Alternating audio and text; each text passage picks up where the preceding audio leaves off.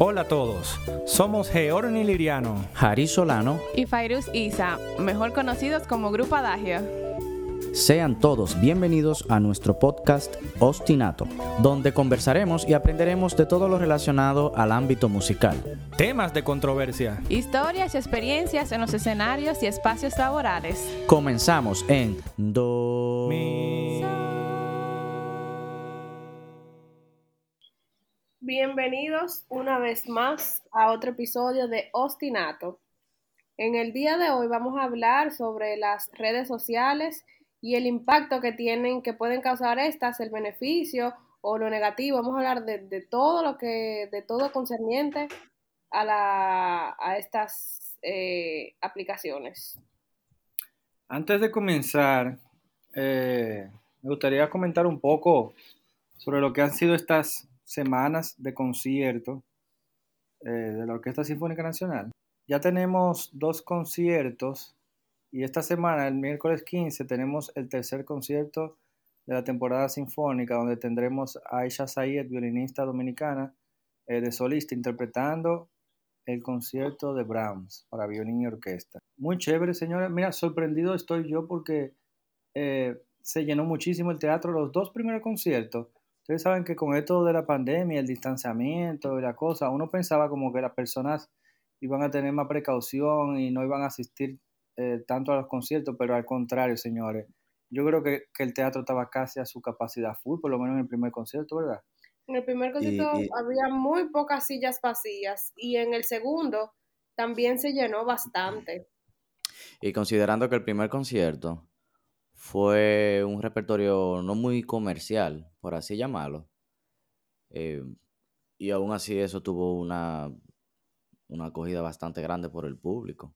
Que era lo que hablábamos la, primera vez, que, la gente como que tenía hambre de ir a ese, tipo de actividades y así fue, la pegamos, señores. Mira, y yo, eh, yo me senté en el primer concierto eh, en el balcón, en la parte trasera. Y para el que no lo sabe, cuando empieza la temporada sinfónica y cuando termina, se toca el himno nacional.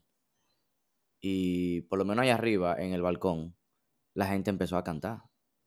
Oye, eso se inspiraron. La que tenían cuando estaban tocando el himno nacional, la sinfónica, porque la sinfónica se pone de pie, se para todo el mundo. Y normalmente se escucha el himno nacional tranquilito, todo el mundo, y, y después se sientan. Pues esta vez la gente empezó a cantar para todo pulmón. Yo no sé si ustedes lo escuchaban allá abajo, lo dudo. Abajo no se escuchaba. No se escuchó.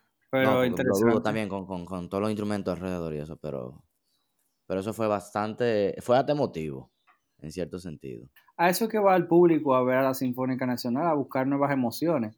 Y, y qué bueno que Javier lo tuvo a través del himno nacional y de, la interacción del público con, con, el himno tocando la Sinfónica. Además, eso es algo chulo porque no todo el tiempo tú escuchas tu himno en vivo a todo, a todo dar con una orquesta completa sinfónica también. exacto, lo que pasa es que no es lo mismo.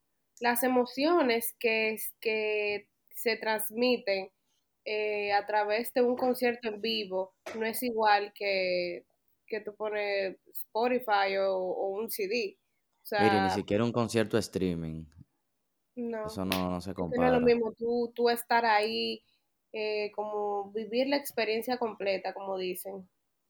Miren, a propósito del concierto, uno de los apuros que a mí me sucedió con, ahora, con el inicio del concierto de temporada, eh, es la sorpresa de que, por ejemplo, tengo que, tengo que cambiarme la chaqueta ya, tengo la chaqueta, la llevé, la, llevé a la lavandería, la, la, llevé a la lavandería la chaqueta, y la señora me dijo, mira, tu chaqueta tiene un hoyito aquí, y yo dije, ay, sí, ¿de qué es ese hoyito? Un clavo.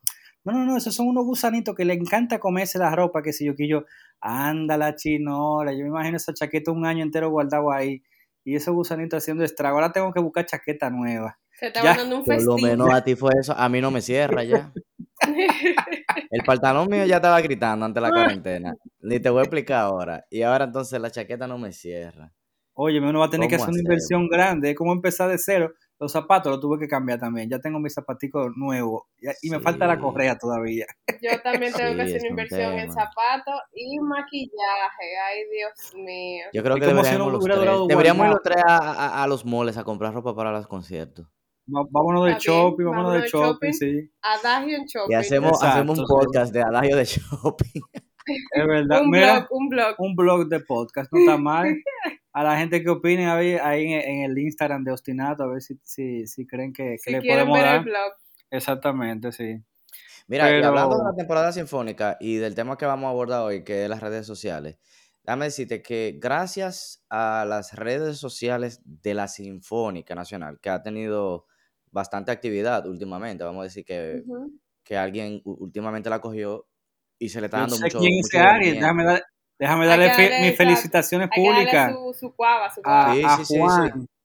Juan es el, el, el encargado de personal. Juan es el encargado de personal de la Orquesta Sinfónica Nacional, ya tiene varios años con nosotros y él se decidió a, llevar las riendas del Instagram. Porque la Sinfónica siempre ha tenido su Instagram, pero como que tuvo apagado un tiempito. Y Juan le ha dado vida a esa, a esa página. Yo estoy muy contento. Está haciendo muy buen trabajo. Felicidades a Juan. Bueno, yo me encontré una persona que eh, me dijo que, que, normalmente no va a los conciertos de la Sinfónica, pero su esposo sí le gusta y en la casa se la pasa escuchando música clásica y no sé qué cosa. Y gracias a las redes sociales encontró la información de los conciertos, las tarifas y ese tipo de cosas. Y por ahí fue que movió y compró, creo que cinco boletas. O sea, para cinco conciertos compró. Entonces, con, ese, con esa información que da Jari, abrimos el tema para que ustedes vean lo importante, la importancia, mejor dicho, que tiene lo que son las redes sociales, el tener una vida activa en la internet, el tú tener tus páginas, tu exposición, Miren como por ejemplo esa pareja y muchas otras personas más están obteniendo información a través de, una simple página de Instagram, que no es que la gran cosa, pero eso sirve muchísimo, porque ahora mismo la mayoría de las personas aquí, por lo menos en este país, tienen Instagram, están en Instagram y se enteran de las cosas a través de Instagram. Es que ya, agregándole, ya las redes sociales ahora mismo ya se han convertido eh, en más que un simple medio de comunicación. O sea, han, evolucionado tanto en el plano personal como en el plano laboral y, social. Porque, por ejemplo, yo, si yo voy a contratar a alguien o voy a, o voy a ir a una tienda, si no tienen Instagram, yo no voy, porque por ahí es que yo chequeo los comentarios de la gente, los trabajos que ellos han hecho. O sea, si no tienen Instagram, yo ni, ni me, ni me, ¿cómo se dice? Ni, ni paso por ahí. Ni siquiera te es que nuestra, una por ejemplo. Exactamente. Exacto, es que nuestra generación, de, del ochenta y pico para acá, a la fecha, nosotros somos gente que ingresamos a la internet por primera vez y somos gente que hemos crecido con ellos. Pero los que son más jóvenes nacieron con eso y viven de eso siempre. O sea, ellos no conocen otra cosa que no sea estar conectado. Entonces, si tú no tienes exposición por ahí, tú no vas a tener exposición para la, los que vienen abajo, la juventud, que son los que van a gastar su dinero en X servicio que uno pueda proveerle. ¿Ustedes entienden? Exactamente. Entonces, por ejemplo, nosotros hemos visto una evolución, principalmente en YouTube, de cómo se ha manejado eh, la música clásica y cómo, cómo, cómo, ha encontrado como su espacio a través de los, de los videos y de las exposiciones y cómo es más fácil también para alguien que no tiene eh, una, un gran manager o un, un, ¿cómo le dicen esto? Un, fondo para empujar su carrera monetaria, sino que a través del Internet como que se empujan y cuando la pegan, mira, arrancan y le va muy bien. Mira, un ejemplo de eso es Justin Bieber. Justin Bieber fue por, por YouTube que lo encontraron. Exacto. Y mira quién es Justin Bieber ahora. Exacto. Ah, pero Justin Bieber no que era Michael Jackson que lo, lo iba apoyando. No, pero lo que pasa La primera vez fue YouTube, sí, que lo, vieron. Él subió un video ahí cantando. Y Usher, fue que lo, lo, ayudó la primera vez. Pero fue a través de ahí, de, de una plataforma de digital. digital. y, gracias a él, como que hay muchos muchos jóvenes que lo toman a él como inspiración y le dan durísimo a YouTube subiendo videos porque quieren imitar la carrera de, o sea, como que, que se impulsen de la misma manera. A ver si tienen la suerte. Tú sabes quién es bueno también, que está, que está bien pegado y le va muy bien. El grupo Pentatonics. Eh, esa gente. Ah, Pentatonics, sí. Esa gente tienen un.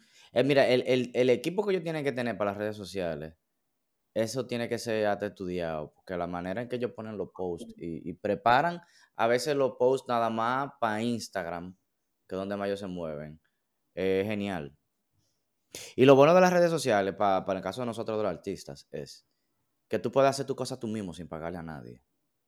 O sea, si tú tienes cabeza, si tú eres creativo, porque para las redes sociales eh, hay una lógica, sí, pero también hay un tema de creatividad, de cómo tú haces un post que suene, que, se vea atractivo para el público que tú quieres. No, y, también... Y ahora que tú mencionaste eso de, la cuenta de Pentatonix, que ellos hacen, por ejemplo, post específicamente para, para, para, ciertas plataformas como Instagram. Si se meten, por ejemplo, en, en Canva o Canvas, creo que Canva, ahí te ponen, tienen, tú tienes varias opciones. Tú tienes story para Instagram, story para Facebook, post para Instagram, eh, portada para YouTube. O sea que el formato ya incluso está ya eh, ahí, que tú no tienes que matarte la cabeza para buscar las dimensiones. O sea, hay aplicaciones como esa que te han facilitado parte del trabajo, que tú no más tienes que ser creativo, como tú dices. Bueno, mira, Pentatonis es un grupo que ha trabajado mucho y que tiene mucho tiempo juntos. Y tal vez no tenga esta fama internacional que tiene una Billie Eilish o un, Eminem en su época, que están en premios y cosas así. Pero Pentatonis tiene sus seguidores fuertes en la internet. Y a mí me encanta como ellos... Hacen giras. Sí, ellos hacen giras y, bien, pero aquí, por ejemplo, no son tan, tan populares en, Latinoamérica, tal vez. Pero aquí en la comunidad sí. Aquí, aquí, no. Pero mira, esa gente han sabido sacarle jugo, porque además de que tienen su página web, tienen su YouTube, tienen su Instagram, tienen creo que su, su GoFundMe o, o, su o su página especial, eh, ¿cómo le dicen eso? OnlyFans, OnlyFans, o un Patreon de eso, que ellos por ahí dan contenido exclusivo. Y, yo no sé si es eso, es algo parecido a eso, porque es un contenido exclusivo. Yo no creo que sea un OnlyFans que tenga Pentatonix. es que, es que OnlyFans se creó fue para eso, lo que pasa es que lo han cogido para otra cosa, pero... Se ha desvirtuado. Ya, es otra cosa. Pero mira, eh, Vamos, hablando de redes sociales, desglosa tu comentario con el OnlyFans. ¿Para qué se creó el OnlyFans? Para darle contenido exclusivo por un pago mensual. O sea, si por ejemplo yo creo mi OnlyFans y yo quiero eh, ofrecerle un contenido exclusivo de técnica de violín, tienen que pagarme extra, por ejemplo.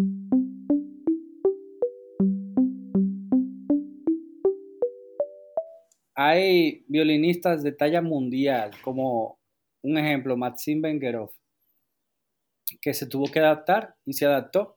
Él, realizó sus recitales virtuales, creo que todavía aún lo está haciendo, aunque ya las salas de concierto están abiertas. Yo lo veo todavía haciendo sus recitales por ahí, por, un live que tú pagas y tú entras y ves el resultado. Y también vi que está haciendo unas masterclass online, ya no es tanto presencial, sino online. Y tú te suscribes y pagas X cantidad por ser alumno del virtual. Y eso está chulísimo y buenísimo. para que ustedes vean que las redes sociales no solamente son para los jóvenes. No, y que acercan más a uno acerca de, de sus ídolos, de su gente, ¿tú entiendes? Hay un dúo de un pianista y un violinista extremadamente buenos músicos que está conformado por Alexei Gudesman y Junki Joe. El dúo se llama Y and Joe. Ellos son alemanes. Gudesman es de Rusia y Junki Joe es coreano. Oye, eso, esos dos, porque ellos lo que hacen es comedia, pero, pero ellos, ellos tienen un nivel que ellos podrían ser cualquier solista famoso del mundo, porque que tocan todo y se saben todo el repertorio. Pero ellos lo que hicieron fue que dirigieron su carrera a la comedia musical clásica. Pero ellos hacen, por ejemplo, que la música clásica eh, pueda llegar a mucha gente a través de la comedia. Porque para tú ver los shows de ellos, para tú entender los shows de ellos, tú no necesitas ni siquiera ser músico pero lo entiende mejor si eres músico. Claro, lo entiende mucho mejor si eres músico. Muchísimo. Y, y, ellos hacen de todo. Ellos a veces hasta cambian dos o tres cosas de la misma música, respetuosamente, obviamente, pero en una entrevista yo estaba viendo que ellos mismos estaban diciendo que antes de ellos poder hacer lo que ellos hacen, ellos se tienen que aprender muy bien la música para no faltarle respeto al compositor o, o al estilo también de, de, de, lo que sea que estén cambiando. Pero siempre he soñado con que puedan traer ese dúo aquí, porque sería muy interesante poder verlo en vivo. Tienen, tienen muchos tipos de, de, de, show, de, de dúo. Tienen cosas con orquestas también. Hay uno que, no sé dónde era un concierto en vivo, muy grande. Y en ese concierto ellos estaban tocando la danza turca, la marcha turca de Mozart. Y obviamente, la marcha turca, ellos le pusieron eh, armonías un poquito más arábicas y cosas así. Y fue una locura, te digo, eso fue una locura. Y ellos lo hacen todo en vivo, así. Pero con ello tú no puedes ser de estas personas que se ofenden con la comedia y lo critican. Porque si tú quieres criticar la comedia que ellos están haciendo, eh, que ellos están haciendo acerca de un tema, la va a pasar mal, porque lo más seguro ellos, ellos dominan más ese tema que tú. Porque como tú dijiste ahorita, ellos primero respetan la música, se la aprenden bien y después ellos hacen su chelcha con, lo que quieran hacer, pero claro. no es la que tú puedes debatir ni refutarle a ellos nada, porque esa gente son duras, esa gente se sabe su obra bien como es. O por ejemplo, como ellos, hay un, un número que ellos tienen que es el de los, de los compositores, no como el de los directores, que eso da una risa del carajo. y ese es uno de los números que tienen con orquesta, que son los diferentes tipos de directores y cómo reacciona la orquesta a los diferentes tipos de directores. Así que tiene que ser un poquito mente abierta porque ya le dan a todo el mundo ahí.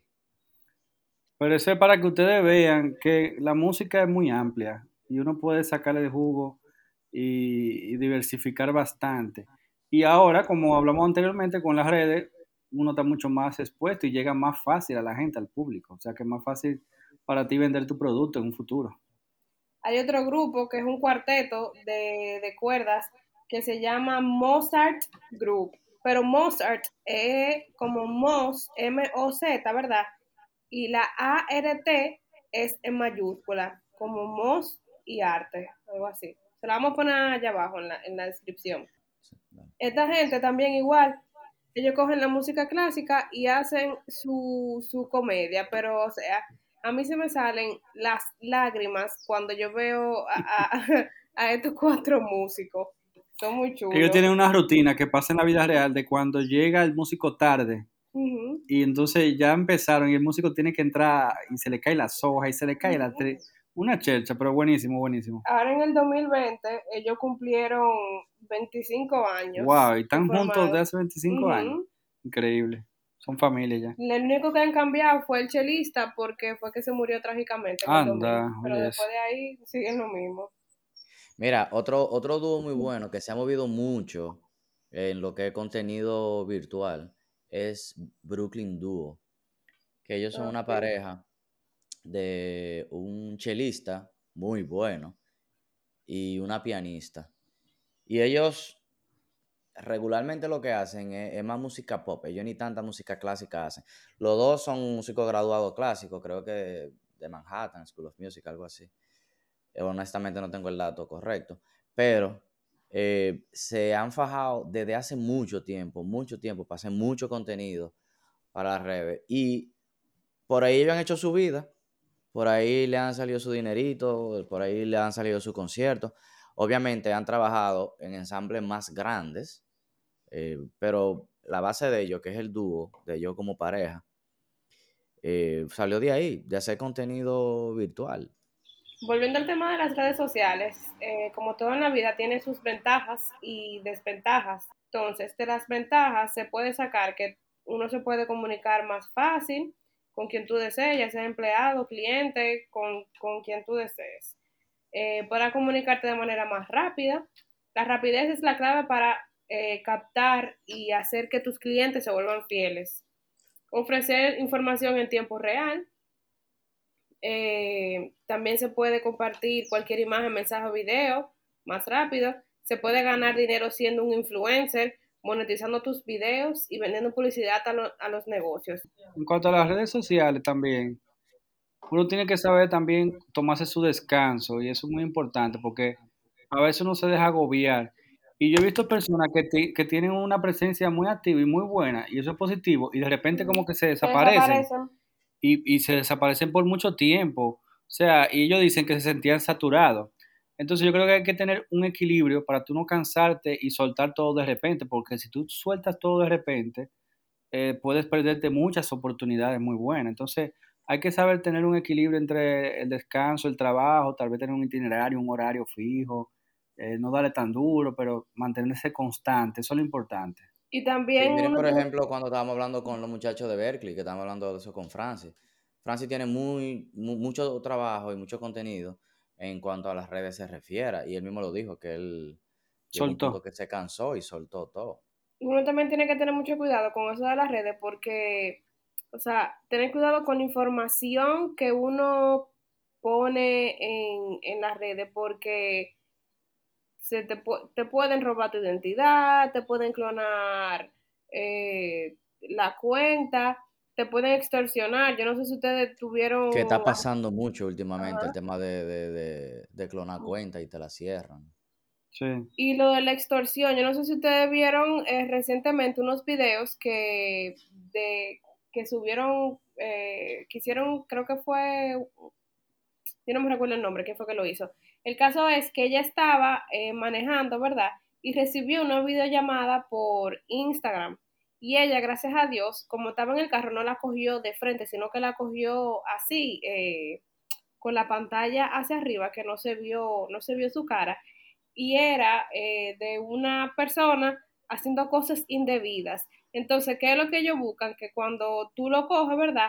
El tipo está haciendo, o la tipa está haciendo cosas indebidas, entonces le tiran un, un screenshot a la, a la videollamada y sale tu cara ahí y te dicen, eh, si tú no depositas tanto, pues entonces te voy a, o sea, te extorsionan. Entonces uno tiene que tener también... Eso, es, uno de los muchos casos de las cosas que pueden pasar con eso. Pero mira, una de las ventajas de las redes sociales también es que cuando tú tienes un video o una foto que tú vas a monetizarlo, tú puedes dirigirlo al target que tú quieras. O sea, eso es algo bueno porque, por ejemplo, tú puedes tener un contenido que tú dices, bueno, este mes yo me voy a dirigir, o este año me voy a dirigir a que mi contenido sea para personas de 20 a 30 años, jóvenes, ¿verdad? O, o, si es para boda, por ejemplo, tú te diriges ahí, tú lo pones por zona, eh, lo puedes poner cuánto tiempo tú quieres que salga más o menos por día. Entonces, tú lo puedes manipular de una manera que a tu entender sea de tu conveniencia. Y eso es una ventaja, no es que simplemente tú pagas una publicidad para que salga aleatoriamente. Eso, eso, te iba a decir, que eso tú estás hablando con relación a los anuncios que tú pagas de la publicidad. Sí, exacto. Específicamente en, Instagram y Facebook. ¿Y los hashtags ayudan? Yo creo que sí, por lo menos en, en cuanto a Instagram, a posicionamiento, porque hay gente que le gusta buscar a través de los hashtags. No di que, no di que ojeando, sino que buscan a través de los hashtags. Así que siempre es recomendable poner sus hashtags, sí. Sí, yo entiendo que sí. Yo creo que los hashtags como que antes eran más efectivos. Todavía funcionan. Qué sé yo, uno lo pone, pero no sé, yo siento como que antes era mucho más efectivo. Bueno, en conclusión, eh, nosotros opinamos que como todo en la vida, las redes sociales hay que usarlas y llevarlas con moderación porque los excesos, los extremos eh, son, son malos. Tener precaución con lo que uno comparte, tratar de llevar contenido de valor, que lo que tú le presentes a, tu público sea, sea algo que valga la pena y no un simple video o cualquier disparate por, por, por llenar tu, tu, tu, feed. O por, exacto, por tener un contenido de que fijo. No, hay que tratar de hacer algo de calidad, eso, eso es importante y que se puede, porque solamente hay que dedicarle tiempo y, explotar tu creatividad. Exacto. Eh, bien, señores, es un placer para nosotros compartir con todos ustedes. Recuerden que estaremos subiendo un episodio todos los lunes. Somos Adagio, música que deleita tus sentidos. Hasta un próximo episodio.